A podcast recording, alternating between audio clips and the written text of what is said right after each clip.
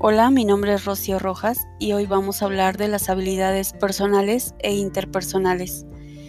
Pues para comenzar me gustaría dejar en claro que las habilidades personales son aquellas habilidades con las que cuenta el individuo que le permiten desarrollar mejor su trabajo o desempeñarse en alguna actividad. Por ejemplo, son aquellas que le permiten ser innovador, intuitivo, que tenga visión, que tenga liderazgo.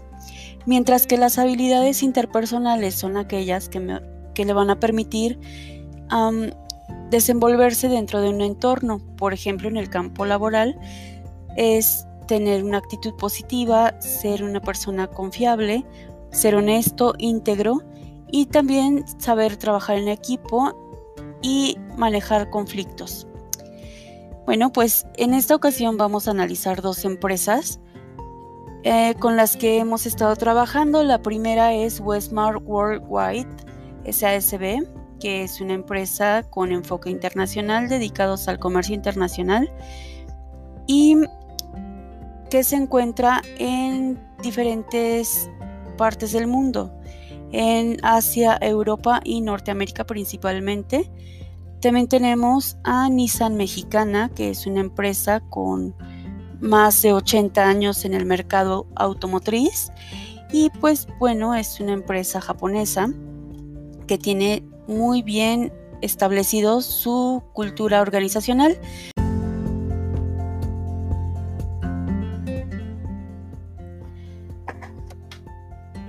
Mayra González, quien es actualmente la directora general y presidenta de Nissan Mexicana, es una mujer que ha logrado grandes cosas gracias a sus habilidades personales y también sus habilidades interpersonales, pues ella es un claro ejemplo de la cultura que promueve Nissan.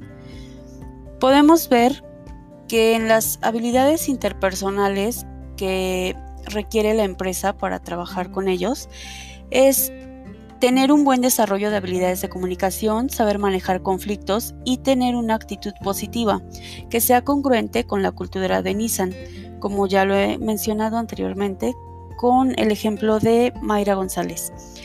Asimismo, las, las habilidades personales que se requieren para trabajar en Nissan en el departamento de marketing es una persona con visión y liderazgo y que mantenga una actitud positiva con enfoque a realizar su trabajo de la, de la mejor manera posible, que sea confiable y muy responsable, además que tenga un enfoque hacia la mejora continua.